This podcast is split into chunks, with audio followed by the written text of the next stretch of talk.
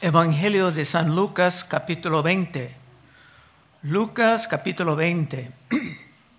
En el mensaje de hoy veremos preguntas sobre la autoridad de Cristo Jesús. Pero aún muy temprano en el libro de los Salmos podemos ver la manera en que Jesús sería exaltado como rey. En Salmos 2, porque el segmento tiempo de mirar Salmo 2 dice, ¿por qué se amotinan las gentes? ¿Y los pueblos piensan cosas vanas? Se levantarán los reyes de la tierra y príncipes consultarán unidos. Estamos hablando de liderazgo en la sociedad. Contra Jehová y contra su ungido. Y echemos de nosotros sus cuerdas. El ungido aquí es simplemente el Cristo. Las ligaduras y cuerdas simplemente son los preceptos de Dios que muchos líderes quieren evitar para gobernar por su antojo. Continuando ahí en Salmo 2, versículo 4. El que mora en los cielos se reirá.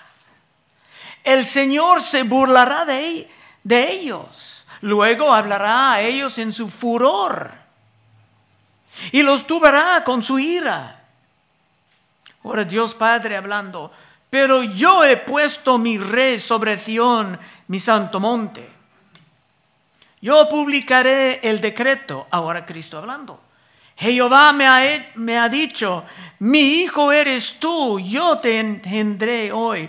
Pídame y te daré por herencia las naciones y como posesión tuya los confines de la tierra.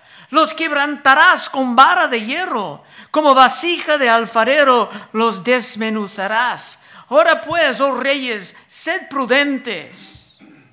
Admitid amonestación, jueces de la tierra. Servid a Jehová con temor y alegraos con temblor.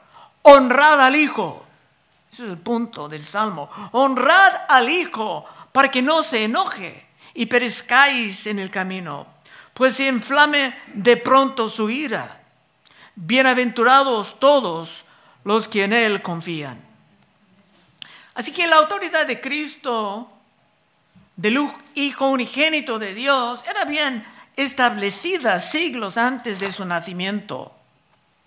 En el libro de Mateo, después de la resurrección de nuestro Señor, Cristo tenía algo que decir. En Mateo 28, 16, terminando el libro de Mateo, dice, pero los once discípulos se fueron a Galilea, al monte donde Jesús le había ordenado. Y cuando le vieron, le adoraron, pero algunos dudaban. Y Jesús se acercó y les habló diciendo, Toda potestad me es dada en el cielo y en la tierra. Es muy claro en las escrituras que Cristo Jesús teniendo toda potestad, tiene toda autoridad. Y que no hay duda alguna sobre su autoridad.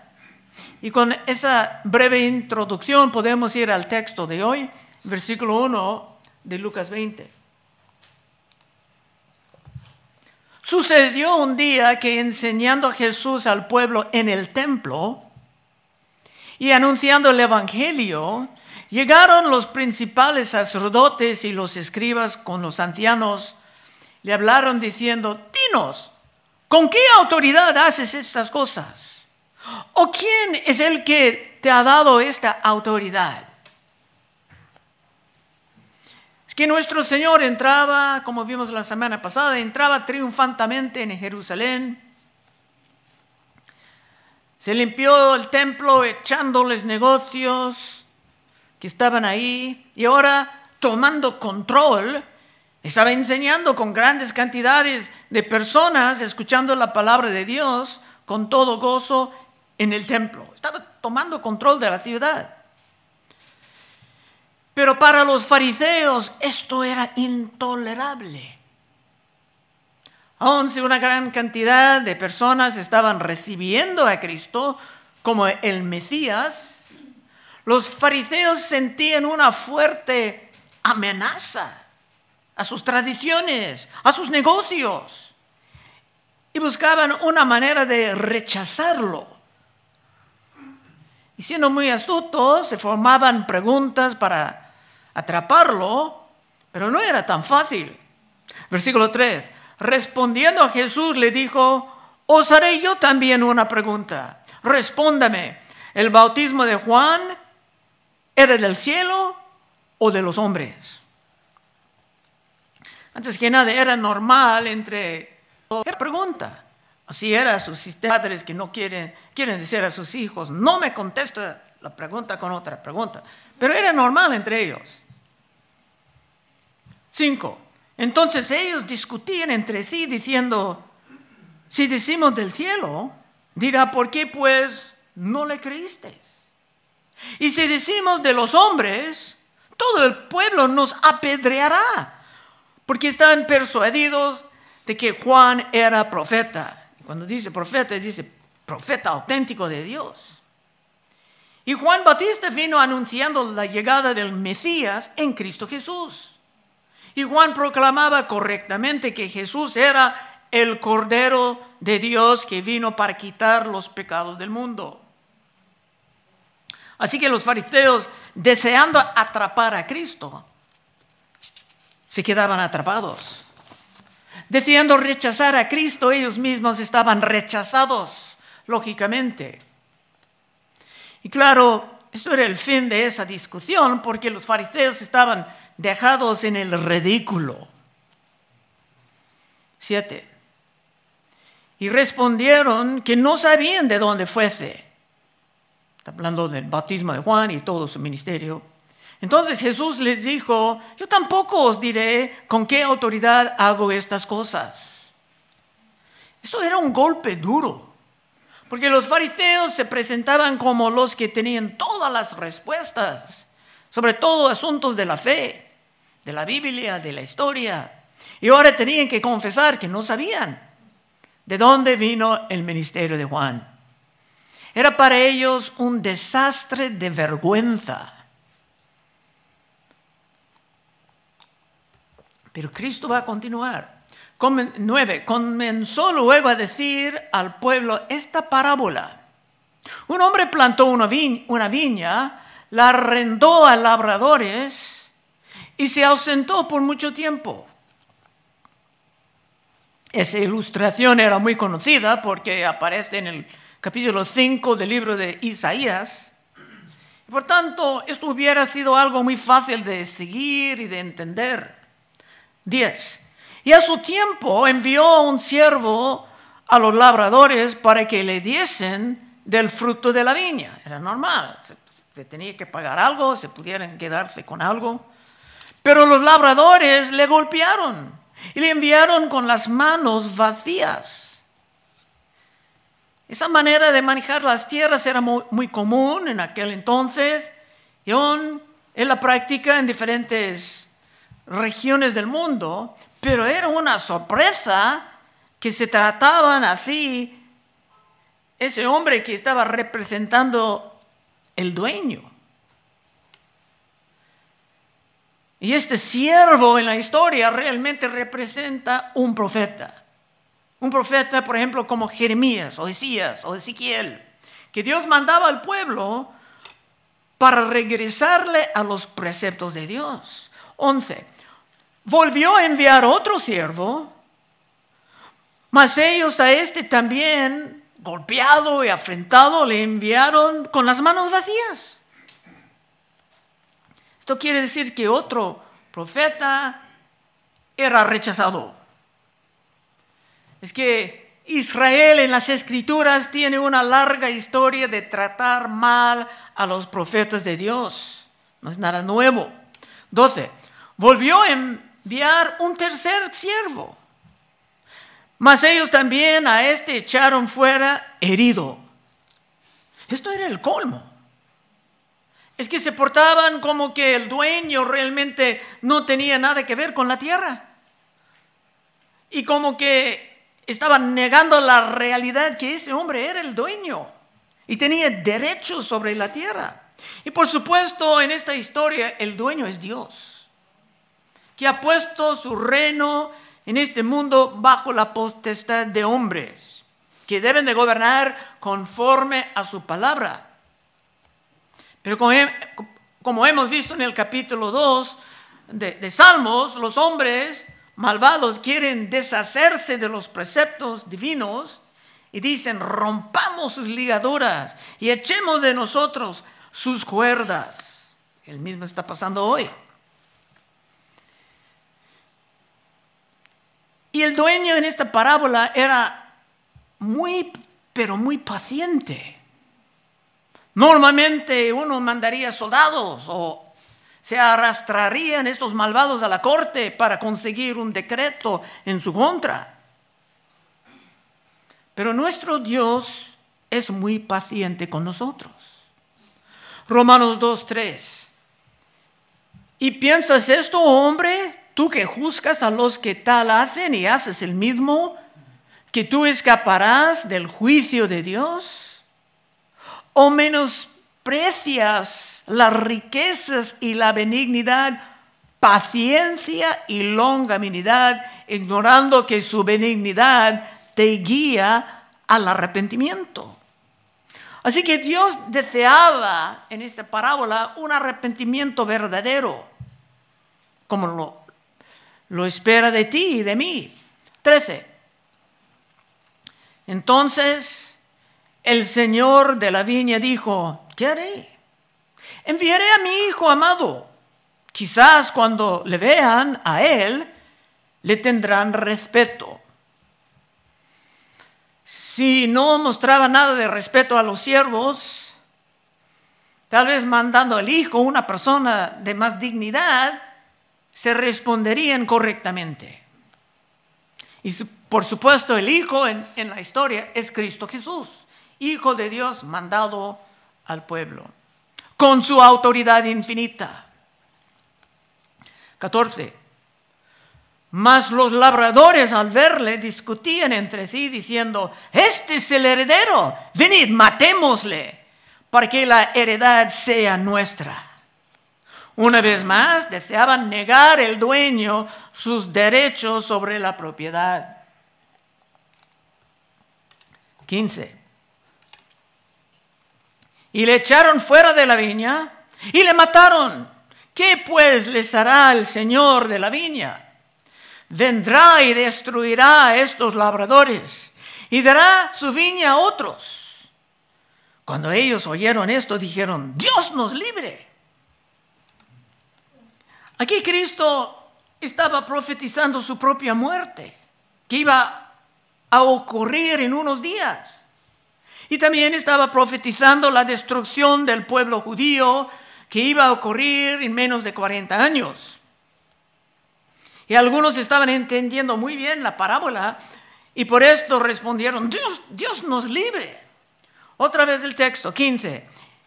Y le echaron fuera de la viña y le mataron.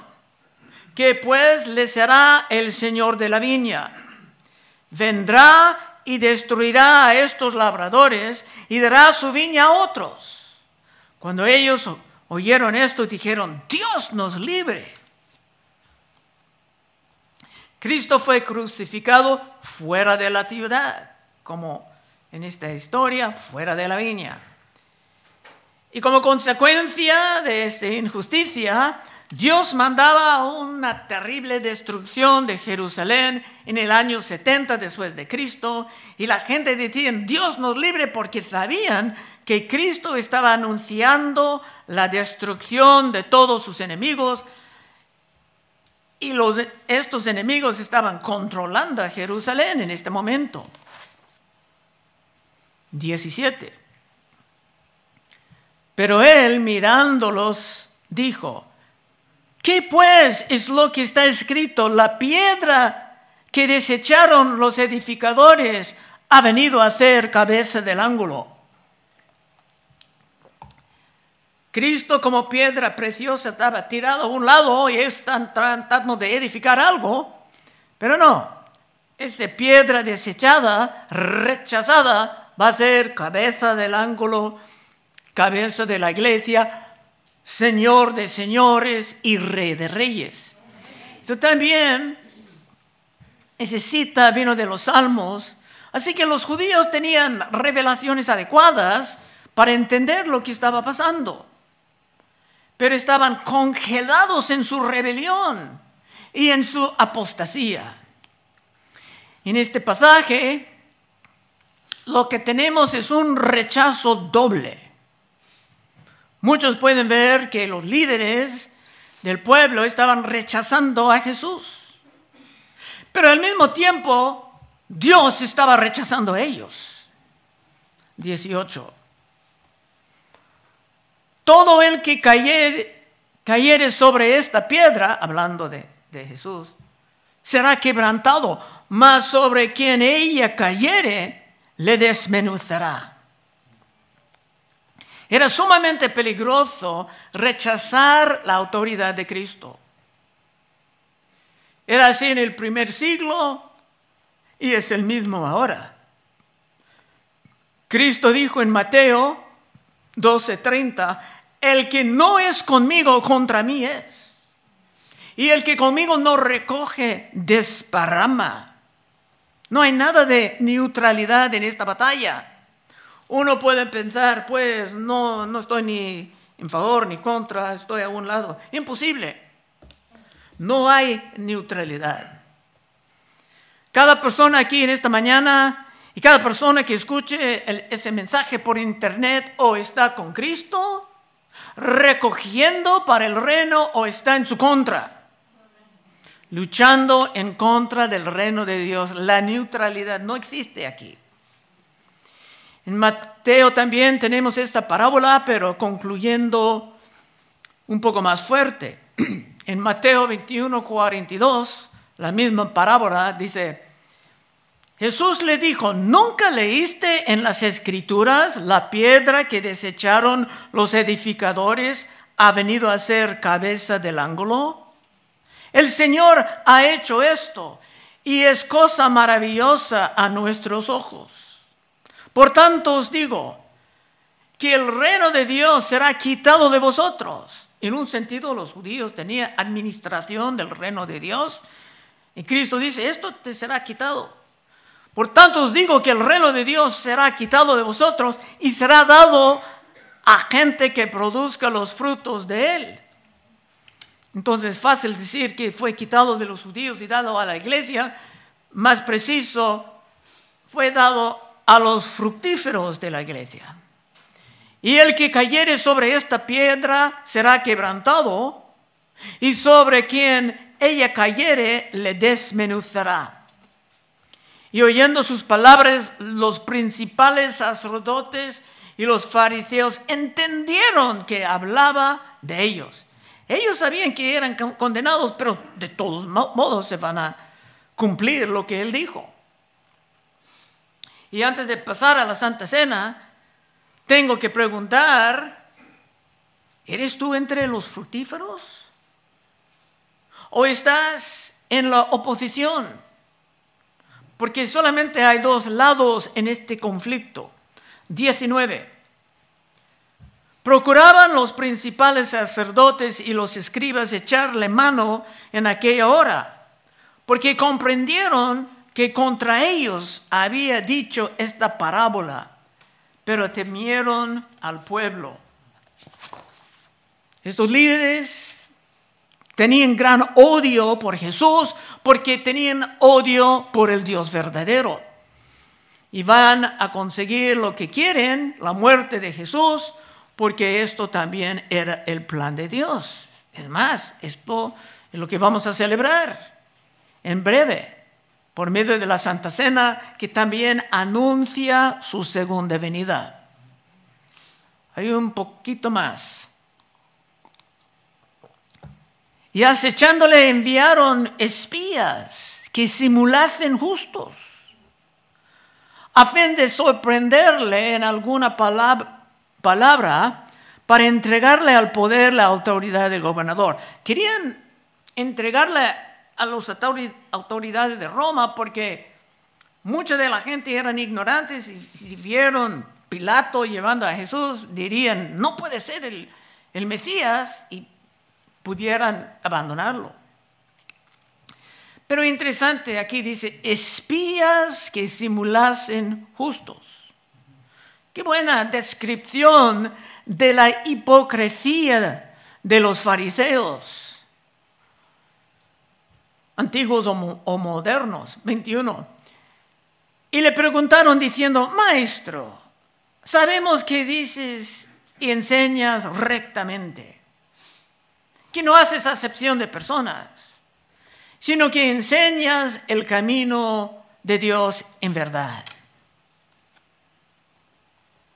Salomón dice que tiene que tener cuidado de gente que vienen con lisonjas. Todo era para exaltar a Jesús un poco antes de poner la trampa. Dice en Proverbios 29, 5. El hombre que lisonjea a su prójimo, red tiende delante de sus pies. 22. ¿Nos es lícito dar tributo a César o no? Es que en su desesperación buscaban algo con que, que se pudieran acusar en contra de los romanos, o por lo menos separarse de su gran cantidad de seguidores. Más tarde van a decir, mintiendo que Cristo estaba en, diciendo que no tenían que pagar los impuestos. Pero eso no es lo que Cristo va a decir. 23. Mas él, comprendiendo la astucia de ellos, les dijo, ¿por qué me tentáis? Otra vez, contestando una pregunta con otra pregunta. ¿Por qué me tentáis? Cristo sabía exactamente lo que ellos estaban intentando. Pero como siempre, se va a emplear el momento para compartir más doctrina sana. Porque para el maestro esto era fácil de contestar. 24. Mostradme la moneda. Alguien le dio una moneda. Dice, ¿de quién tiene la, la imagen e inscripción? Y respondieron, respondiendo dijeron, de César. Entonces le dijo, pues dad a César lo que es de César y a Dios lo que es de Dios. La moneda tenía la imagen de César, pertenecía a César. Estos hombres tenían la imagen de Dios y pertenecían a Dios. Y en esta temporada, entrando casi en la primavera, es correcto recordar que la Biblia dice que tenemos que pagar a nuestros impuestos. Y también tenemos que respetar a las autoridades, aun los que no creen.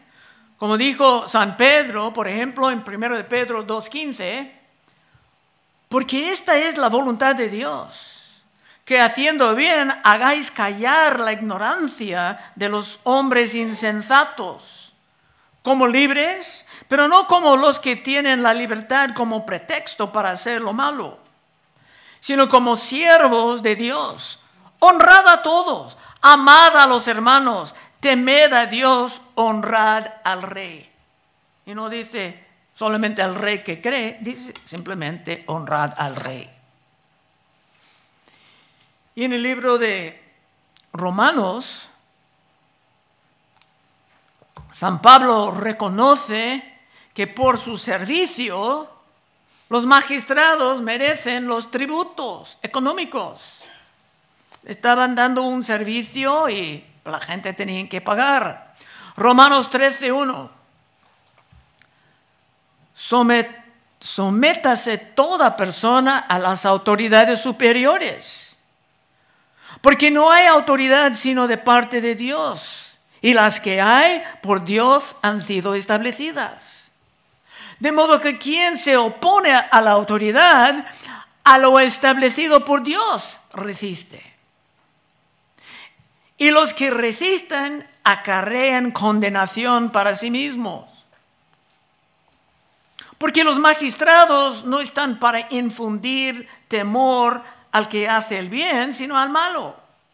¿Quieres pues no temer la autoridad? Haz lo bueno y tendrás alabanza de ella, porque es servidor de Dios. San Pablo enseñaba que el magistrado, el hombre del gobierno, el gobernador, quien sea, es como un ministro de Dios. No todos son ministros buenos, pero tampoco en la iglesia son todos ministros buenos. Haz lo bueno y tendrás alabanza de ella, porque es servidor de Dios para tu bien. Pero si haces lo malo, teme, porque no en vano lleva la espada, pues es servidor de Dios, vengador para castigar al que hace lo malo. Si están controlando los criminales, aunque en este estado no están haciéndolo muy bien, pero si controlen los criminales, nosotros tenemos que apoyar con el dinero. Por lo cual es necesario estarles sujetos, no solamente por razón de castigo, sino también por causa de la conciencia. Pues por esto pagáis también los tributos, porque son servidores de Dios que atiendan continuamente a este mismo. Pagad todo lo que debéis. Al tributo, tributo. Al que impuesto, impuesto. Al que respeto, respeto. Al que honra, honra. Muchos alrededor están volando de nuestro presidente, es una gran tentación contribuir a esto, pero como cristianos tenemos que resistir la tentación, respetar por la mientras y esperar algo diferente en el futuro. 26, último verso. Y no pudieron sorprenderle en palabra alguna delante del pueblo, sino que maravillados de su respuesta, callaron. Todo terminaban bien aquí. Pero en poco tiempo se van a regresar con más chuecos y, planes a su ataque y sabemos que es la voluntad de Dios que unos días más tarde Cristo iba a morir. Bueno, conclusión. Es inútil levantar una oposición en contra de Cristo Jesús. Si tú no estás viviendo a su lado, entonces hemos aprendido hoy que estás en su contra. Pero aún hay tiempo para reconciliarte con el tres veces santo. O si no estás bautizado, se puede, vas a encontrar tu oportunidad en este mes. Pero hemos aprendido también que el pasaje enseñaba un rechazo doble. Cuando parece que tú estás viviendo rechazando la llamada a Cristo y rechazando su autoridad, la realidad es que Dios está rechazando a ti. Vamos a orar. Oh Padre, te damos gracias por tu palabra, palabra de Cristo. Ayúdanos ahora, Señor, a prepararnos por tu santa cena Ayúdanos, Señor, a recibir y sentir el perdón de nuestros pecados. Pedimos en el santo nombre de Cristo Jesús. Amén.